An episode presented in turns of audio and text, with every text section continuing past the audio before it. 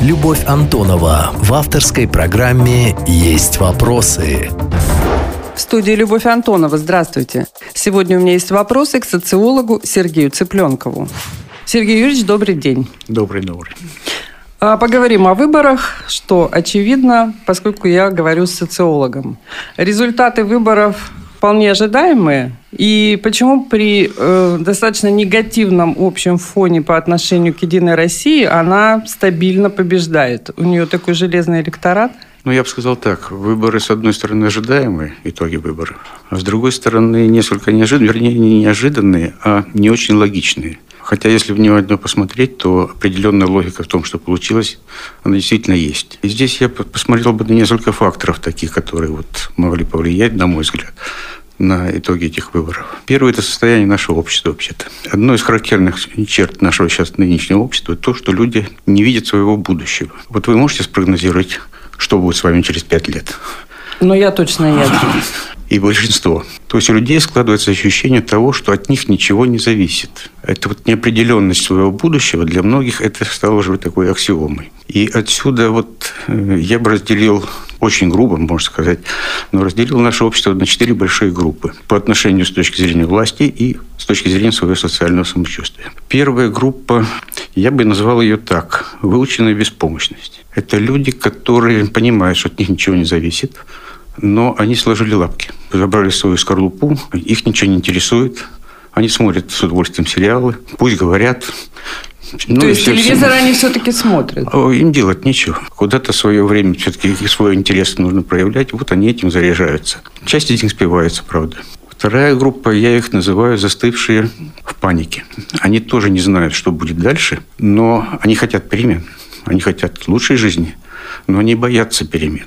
У нас все перемены далеко не к лучшему проходят. И вот они действительно застыли в панике.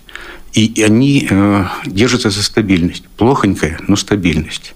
Как вы думаете, за кого они голосуют? За Единую Россию, вероятно. И их достаточно много.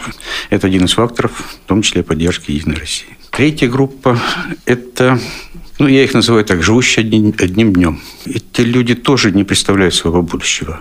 Они тоже понимают, что от них, по большому счету, в стране ничего не зависит. Но это люди активные, и они зациклены на себе, на своей семье. Они как муравьи, трудятся на двух-трех работах, работают, вот чтобы было хорошо своей семье.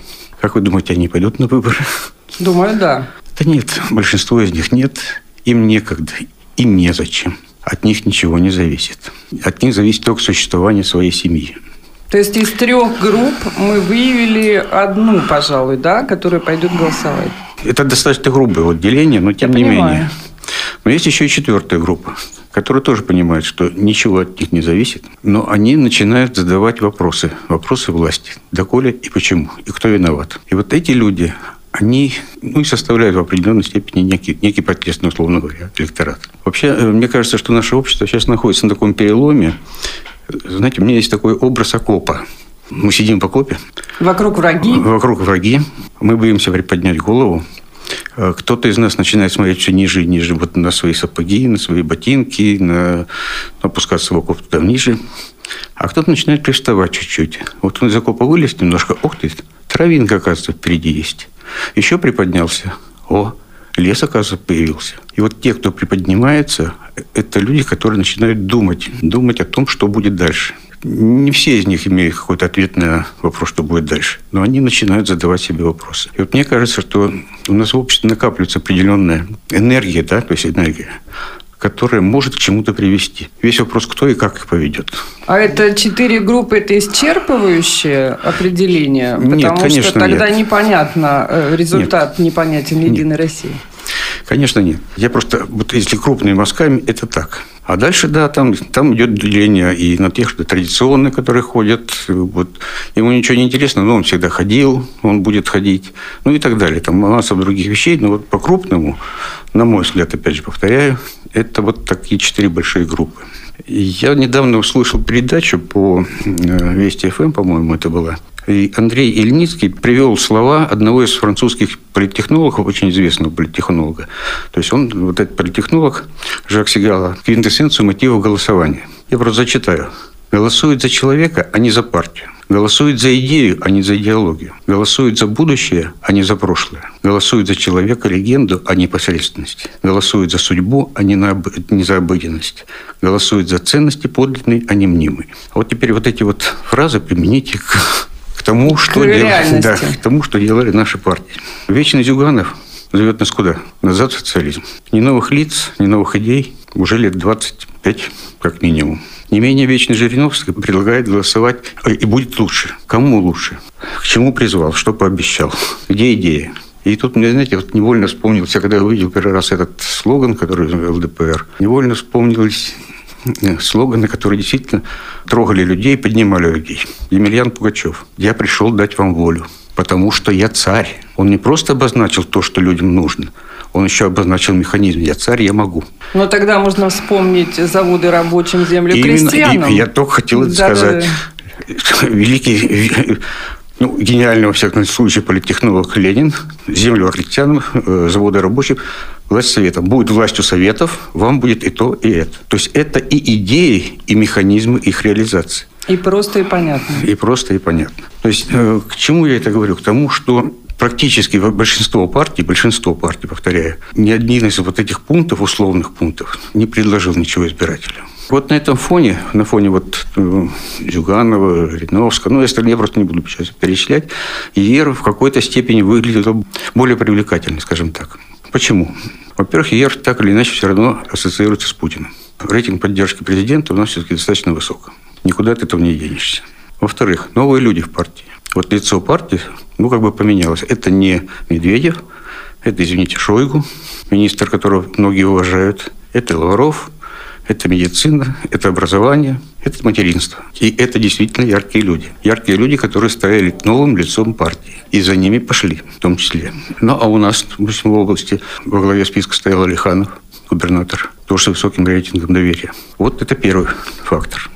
Второе, третий, вернее – ЕР предлаг... не то, что она предлагает какую-то новую идею, она, во всяком случае, предлагает какие-то реальные дела. У нас проекты.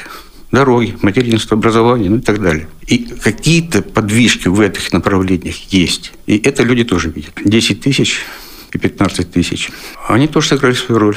Во всяком случае, многие люди мне говорили о том, что вот на последних опросах, то не помогли, нам, пенсионерам, дали по 10 тысяч, ну, надо же пойти.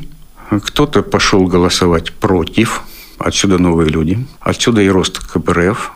Ну, поговорим об этом. Да, да, да, поговорим об этом позже.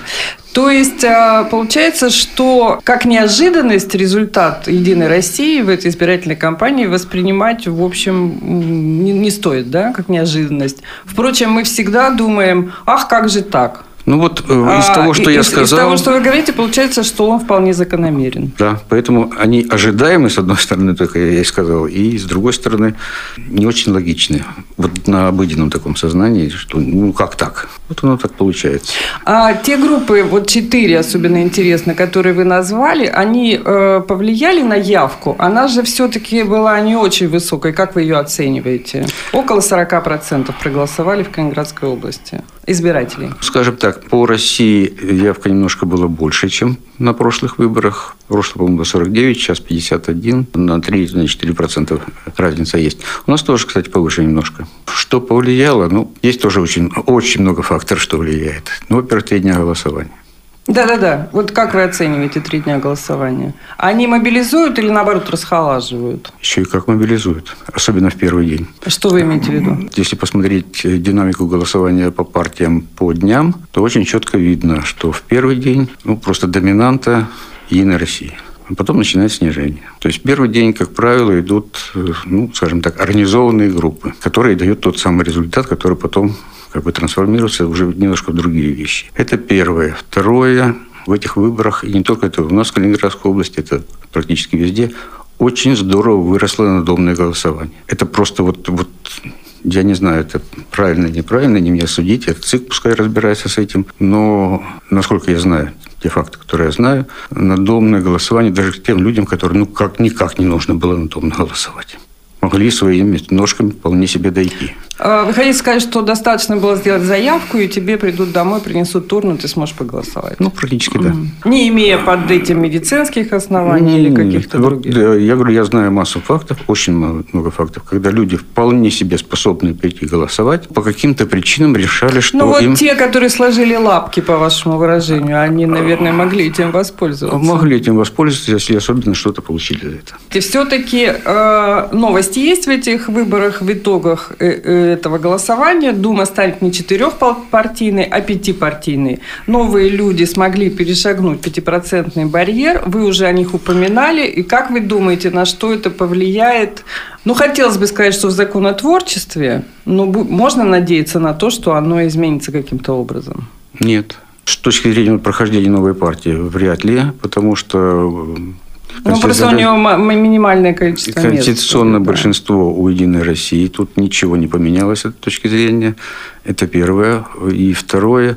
Вы можете мне назвать хоть одного яркого, яркой личности из э, партии «Новые люди»? Мне кажется, пока их не было э, в публичном пространстве, то мы, вряд ли мы сможем их назвать. Вот поэтому никто не может сказать, а что же будет, Ага. сказать. потому что мы не понимаем, кто пришел.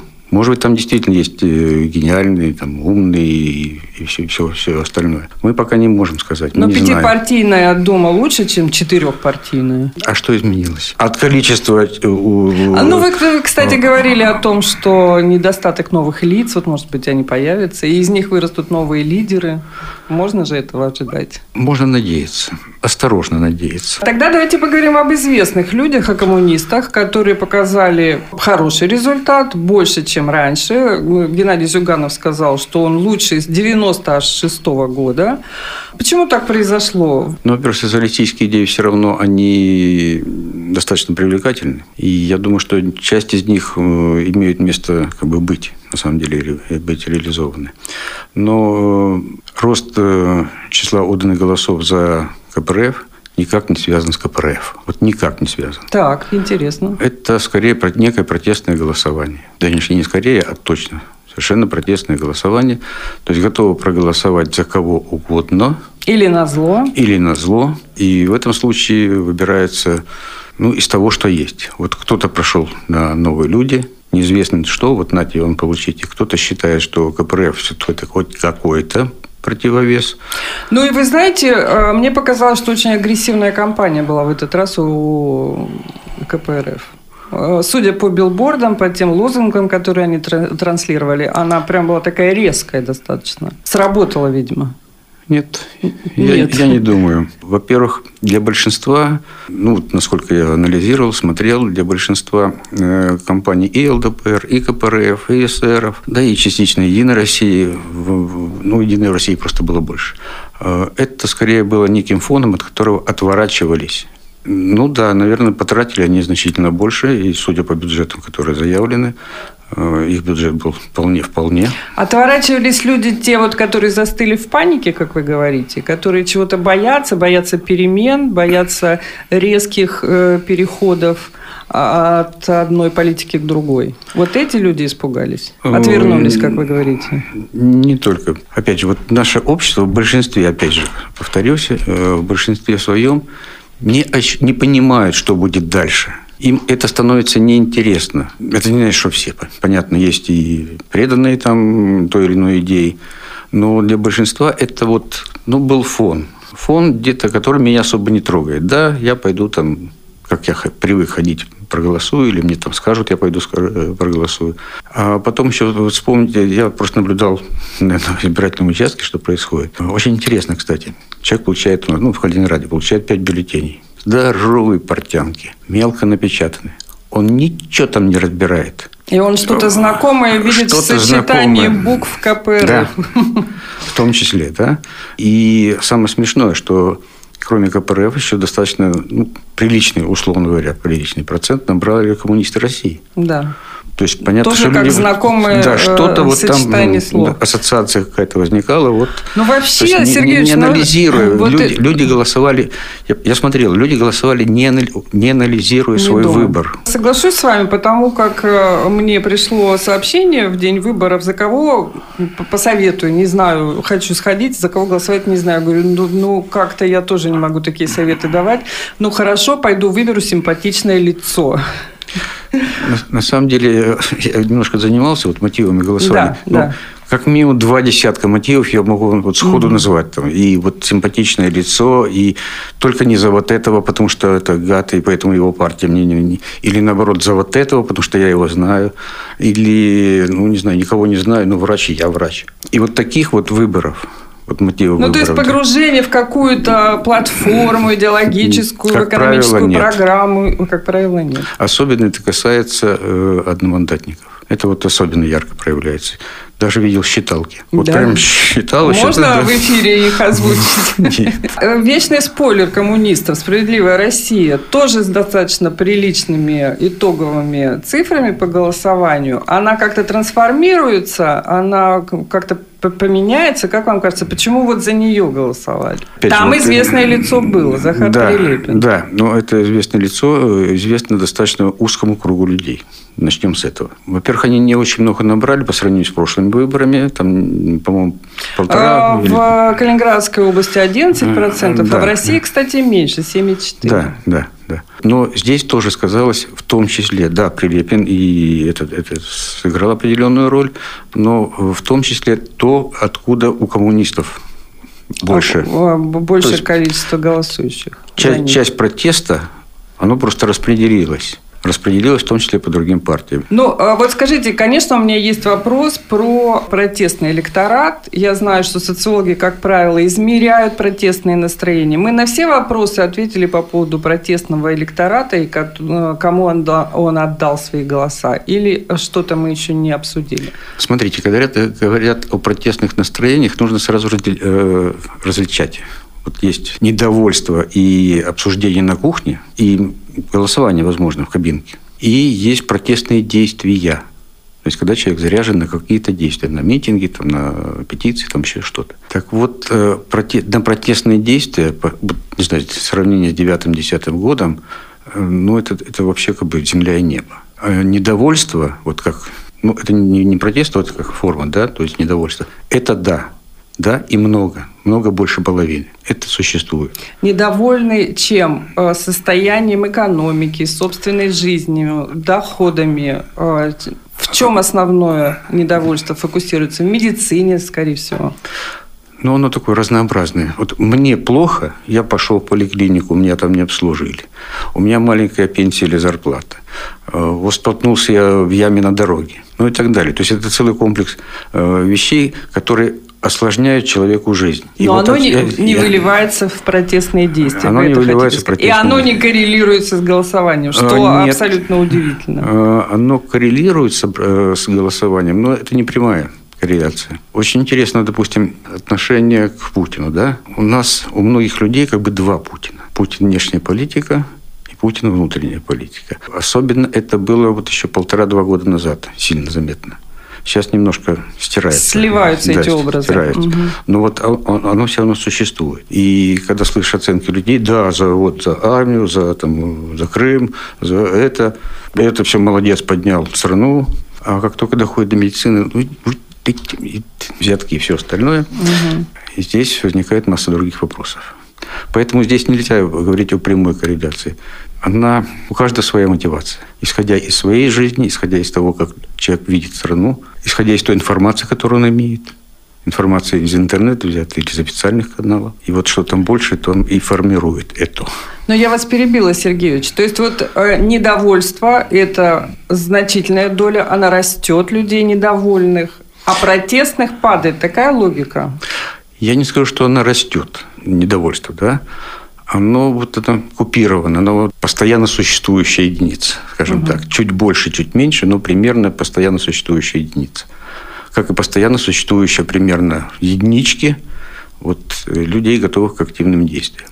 Мы сейчас в каких категориях это измеряем? Ну, условно, можно сказать, сколько недовольных в Калининградской области и сколько людей готовых на протестные действия?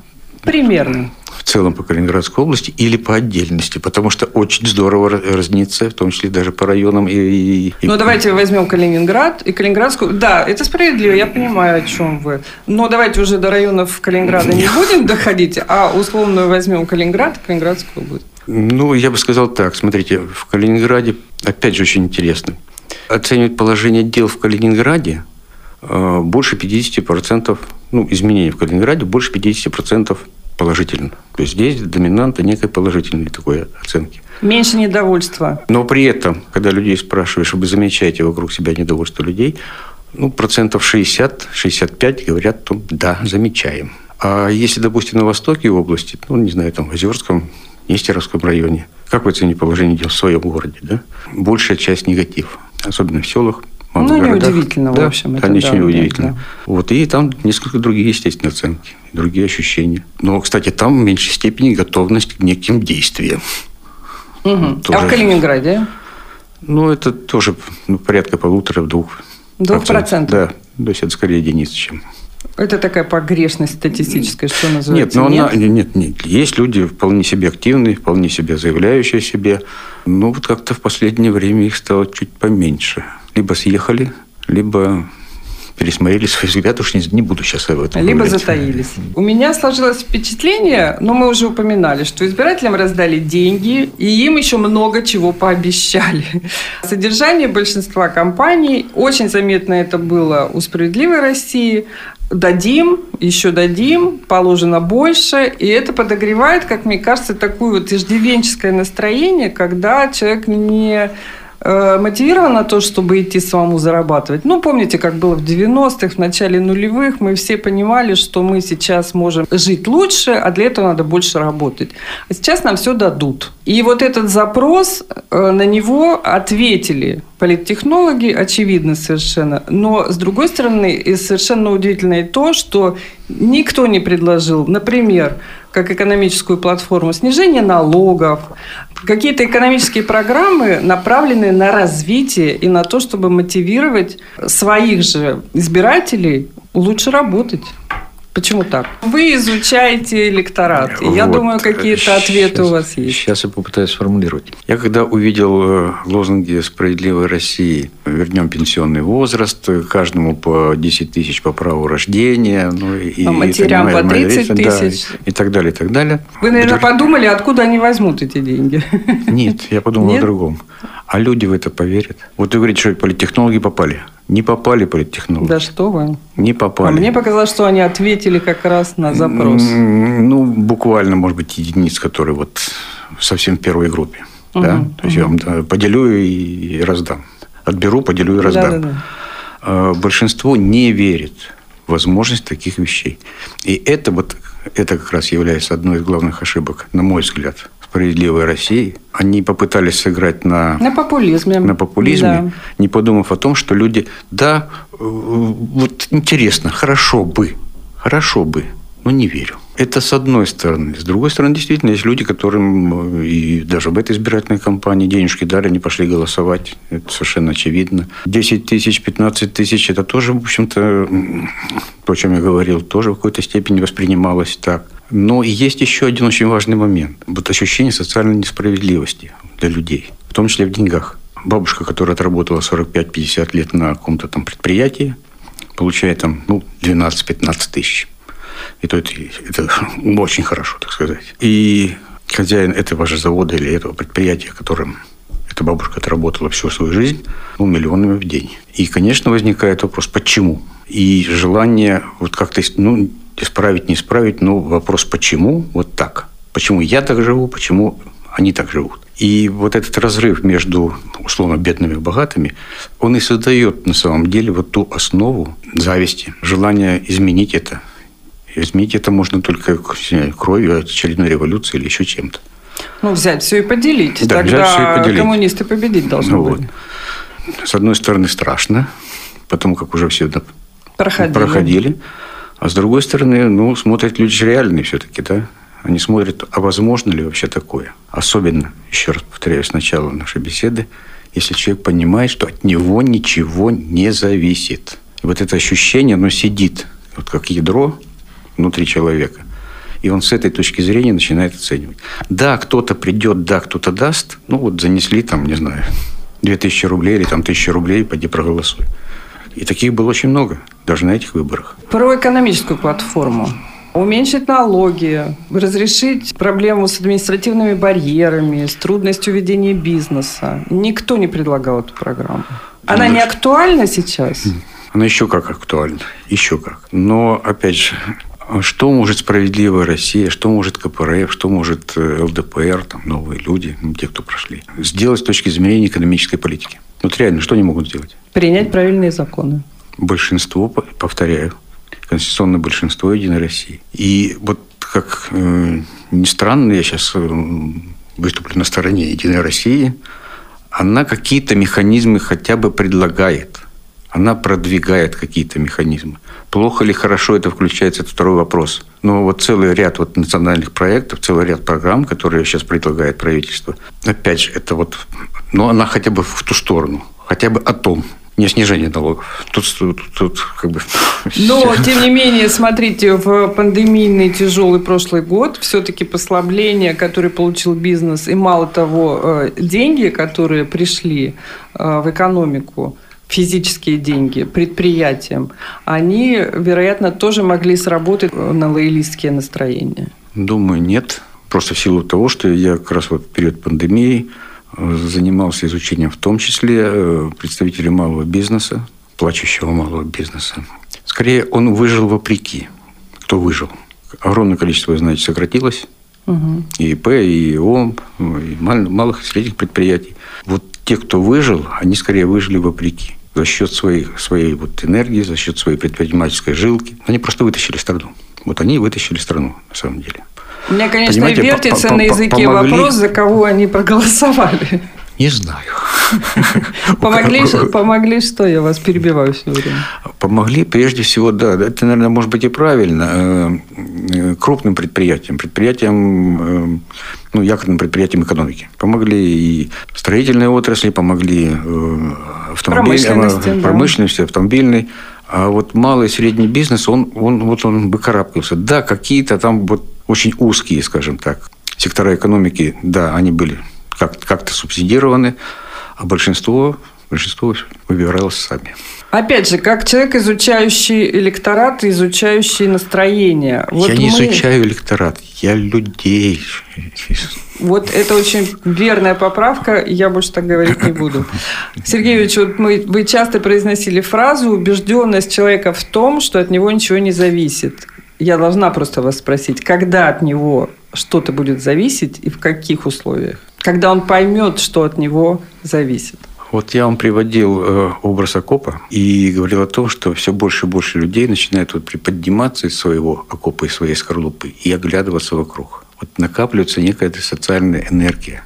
Она накапливается, она просто чувствуется. И если эта энергия не уйдет опять вот раствориться, да, или там, или уйдет в бунт, не дай бог, и если найдется человек, люди, идеи, которые смогут ухватить вот эту вот энергию и повести за собой, то я думаю, что оно все-таки будет. Знаете, есть э, у Гюго есть такая замечательная, сейчас недословно вспомню, великая идея, пришедшая вовремя и в, одно, в, в нужном месте в нужное время.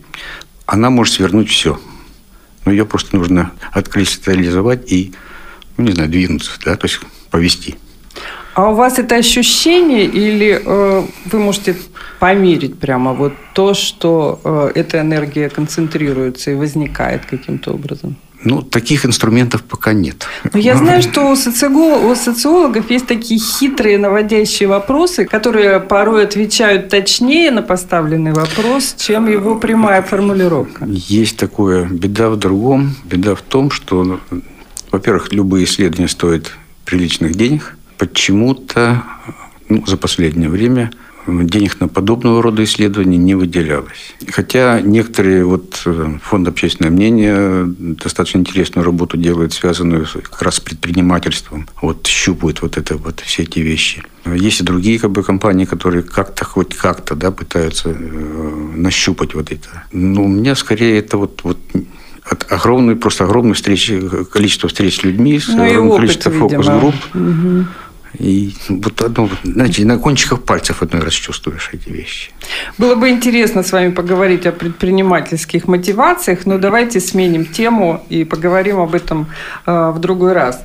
Припомним, не столь далекие времена в Калининграде была развернута прям-таки борьба с так называемой германизацией. Она заключалась в охоте на вывески, на адреса, э, на домах, написанные на немецком языке, и стирание всякого рода признаков так называемой киниксберщины. Эта тема действительно волнует жителей Калининграда или она э, имеет такую медийную подоплеку? Жители Калининграда волнует другое. Жители Калининграда волнует, как поесть, как заработать, как нормально жить. И э, на самом деле, когда это разворачивалось, вот э, условно компания, я так с некоторым сарказмом наблюдал за этим – это действительно скорее было такое сверху надавленное, медийное. Ведь, смотрите, практически все, о чем, э, когда вот послушаешь, о чем говорят на кухне, называется, да, это вот самое то, что волнует людей. Я ни разу не слышал, чтобы говорили На об кухнях этом. обсуждали германизацию. Да. А я слышала, хочу вам сказать. Журналисты Но... довольно активно это обсуждали. Вот это вот определенный круг людей, которые, для которых эта тема может быть как-то э, ну, не знаю, близка, не близка, а скорее ну, что-то жареное. Сергей Лавров во время недавнего визита заявил буквально, процитирую, «Мы знаем, что некоторые наши зарубежные партнеры, идеологи, пытаются насаждать так называемую кёнигсбергскую идентичность. Подтверждаете вы, как социолог, наличие кёнигсбергской идентичности?» Да нет ее. Есть калининградская идентичность. А калининградская все-таки есть? Вот что это такое? Расскажите. Ой, это... Это тема, наверное, отдельного разговора. Ну, давайте а, коротко попробуем. Если коротко, совсем коротко. Ну, есть, допустим, идентичность туляков. Есть Жителей идентичность... города да, Тула. Да, да. Есть сибиряков. И есть калининградцев. Да, мы все отличаемся. И мы все одинаковые. Одинаковые в том числе в ощущении себя на этой земле – туляки на своей земле, сибиряки на своей земле, с теми традициями, с теми обычаями, с той архитектурой, которая там есть. Мы на своей земле, с теми э, особенностями, в том числе нашей э, архитектуры, в том числе с особенностями нашего географического положения, особенностями, ну, до пандемии, во всяком случае, возможности поездить по миру. И это, да, это закладывает определенные вот такие нормы поведения в том числе. Встречаешь калининградцев где-нибудь там, не знаю, в Сибири, ты сразу понимаешь, что это свой. Да? Это сразу понятно. По говору все-таки есть говор или есть Нет. манеры? Как вы его отличаете? Вы а. все мои гипотезы разбиваете. Разбейте эту. Говора нет. Больше того, э, как говорят многие лингвисты, я не специалист, но многие лингвисты, а я это тоже слышу, что в силу того, что здесь смешалось э, представители вот разных культур, русский, украинцы, белорусы, ну и так далее, да, здесь наиболее чистый русский язык вот в Калининграде наиболее чистый русский язык. Нет ни оконей, нет ни аконей, нет ни циконей, но еще и всякого чего-то. Да? А, то есть он, это вот звучащий русский язык. Калининградец, он ну, это вот, это, нет, это, это совершенно Я понимаю, это тонкая тема. материя, но э, как вы его вот увидели и определили, что он из Калининграда? Есть же какой-то маркер, который Ман, срабатывает? Манера поведения, то, как он общается с людьми. Калининградец немножко такой вот, он чуть-чуть замкнутый. Сноб? Мы все снобы. Сибиряк тоже. Я сибиряк. Да. И все. Тут, тут ни, ни, и никуда не попрешь, называется. Извиняюсь за такие слова. Нет, здесь немножко другое. Я как-то один раз люблю как бы, образы такие вот. Калининградец – это такой вот Пиноккио, это Буратино. Выстроенный неизвестно из чего. Ему все интересно. Он везде нос сует. Он предприимчив. Ченч поменял курточку на луковицу, луковицу на билетик, ну и, и так далее. Он немножко халявщик, э, свои пять сольдов закопал на поле дураков, но умный немец будет сидеть, чтобы не скрали. Мне кажется, это гениально, Сергей и, и за счет вот этой своей энергии, за счет своего вот этого желания помогать людям в том числе, э, немножко о, о себе, да, он все равно найдет свое счастье. И вот э, в Калининграде очень много пассионарных людей.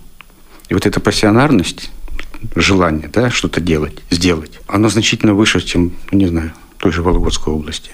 Ну, просто вот, вот отличие сразу видно. Человек, который переехал, он уже несет он уже, в себе да, он мобильный, пассионария. Он мобилен, он, он, он решился. готов к изменениям. Да.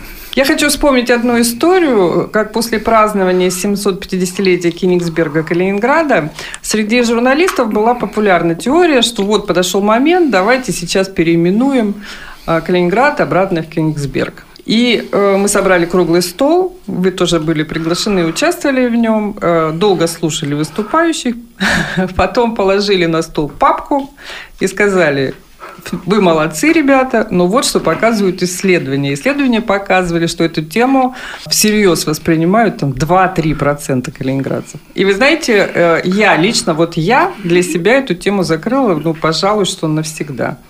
Правильно сделали. Я просто хочу спросить, уж коли я это припомнила, ответ, может быть, не будет длинным. Эти 2% превратились уже в ноль или они приросли? Что с ними произошло?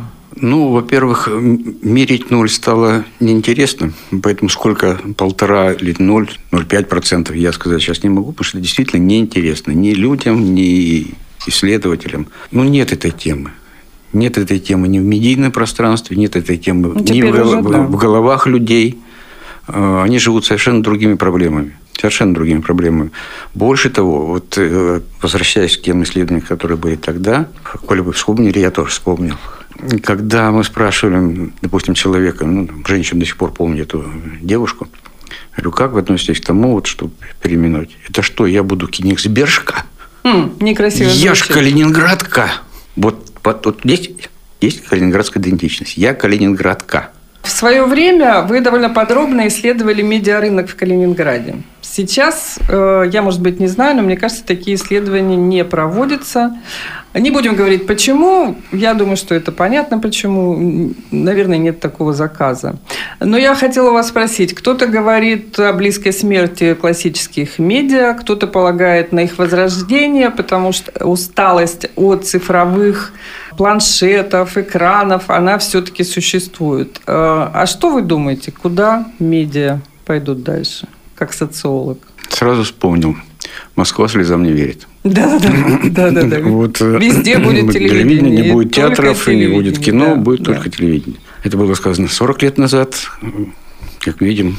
Я думаю, что и медиа, и медиа будет существовать. Э, вопрос в том, что они будут предлагать. То есть понятно, что у каждого медийного носителя есть своя аудитория, есть свои интересы у этой аудитории. И если вы удовлетворяете эти, эти интересы, значит, это аудитория ваша. Другое дело, что могут меняться форматы. Может меняться э, то, как это будет доноситься. Представим, что медиа будут жить долго и счастливо, но новости перестали быть ключевой компетенцией медиа. Почему? Потому что каждый человек, любой человек с фотокамерой в телефоне успеет быстрее на место события, чем журналист, просто в силу даже расстояния. И если новости перестали быть продуктом медиа, которые они продают своей аудитории, ну, продают не в смысле за деньги, а предлагают в качестве э, основного содержания, то что могут сегодня медиа ей предлагать, вот этой своей целевой аудитории? То, что ее интересует. Ведь, смотрите, то, что вывешивается в сетях, в интернете, да, это, да, какие-то события, какие-то факты, причем иной раз со своей интерпретацией того человека, который сделал этот снимок или... Там, Очевидно, конечно, да. А, а людям нужно еще и понятие, понимать, а что за этим событием. И вот новостные программы, которые дают не просто фактуру, а пояснение, откуда оно, для чего оно, как это произошло, оно все равно будет востребовано. То есть вы хотите сказать, что эта компетенция останется за конечно, журналистами? Конечно. И в цене будет тогда не просто констатация факта, а мнение о нем. Во всяком случае, пояснение. Понимаете, навязывать мнение нет. Но если корреспондент говорит, что вот такой-то факт, с ним связаны вот такие-то вот были перед ним и там последствия такие-то, это уже совершенно другое. Это подача, да, той же информации, но подача информации, ну, условно, условно, в динамике. Ну да, то есть если мнений э, в соцсетях, я думаю, что вполне достаточно, то журналист, он верифицирует фактически да, новость. Да. Да? Э, хорошо, но из этого следует вопрос о доверии, конечно же. Доверие к изданиям, к сайтам, к радио. Доверие как измерить? Величину аудитории. Если доверяют, то смотрят, слушают, читают. Если просто интерес, ну да, лайк поставил в соцсетях, да. На этом этого, этого достаточно. Да. Немного о социологии. О социологии как бизнесе. Мне кажется, что социология с ее набором инструментов тоже несколько пострадала от цифровой экспансии. Потому что, в принципе, вот даже я могу э, в телеграм-канале за там, 30 секунд создать опрос – и получите на него ответы от какой-то аудитории. А, что происходит с социологией как с бизнесом, которым вы занимаетесь сколько лет уже в Калининграде? Ну, 30. 30 лет. А, сказать, что пострадала, ну, в какой-то степени да, но скорее продвинулась вперед. Продвинулась вперед. Другое дело, что ну, вот пандемия немножко, конечно, подрубила. Хотя заставил, опять же, осваивать новые методы. Допустим, вот один из ключевых методов, который я занимаюсь фокус-группами, это личное, прежде всего, общение в кругу. Там 8-10 человек, вот мы по часа по 2-3 беседуем. Конечно, в период пандемии это было невозможно, поэтому пришли на онлайн, да, онлайн фокус-группы, онлайн экспертные интервью. Да, ушли много, много ушли в телефонные опросы. С этой точки зрения, да, как бы изменение как бы самой структуры э, бизнеса, это, это правда. Это одно. Второе, что мы живем в период кризиса с какого года? С 14 по-моему. Вот, ну, то есть, это вот э, целый такой э, цикл, э, в том числе кризисных явлений в экономике. Как только экономика вот не растет, естественно, меньше денег на исследования. Это тоже как бы то есть мы здесь завязаны абсолютно на экономике страны, на том, что происходит в стране, и на технологическом прогрессе. Вот интересно, что вы сказали, фокус-группы – это всегда был ответ, проведение фокус-групп, интервью с людьми в фокус-группе, это всегда был ответ по содержанию. Да. Чем-то можно заменить, э, там, я не знаю, большими данными, бигдатой так называемой?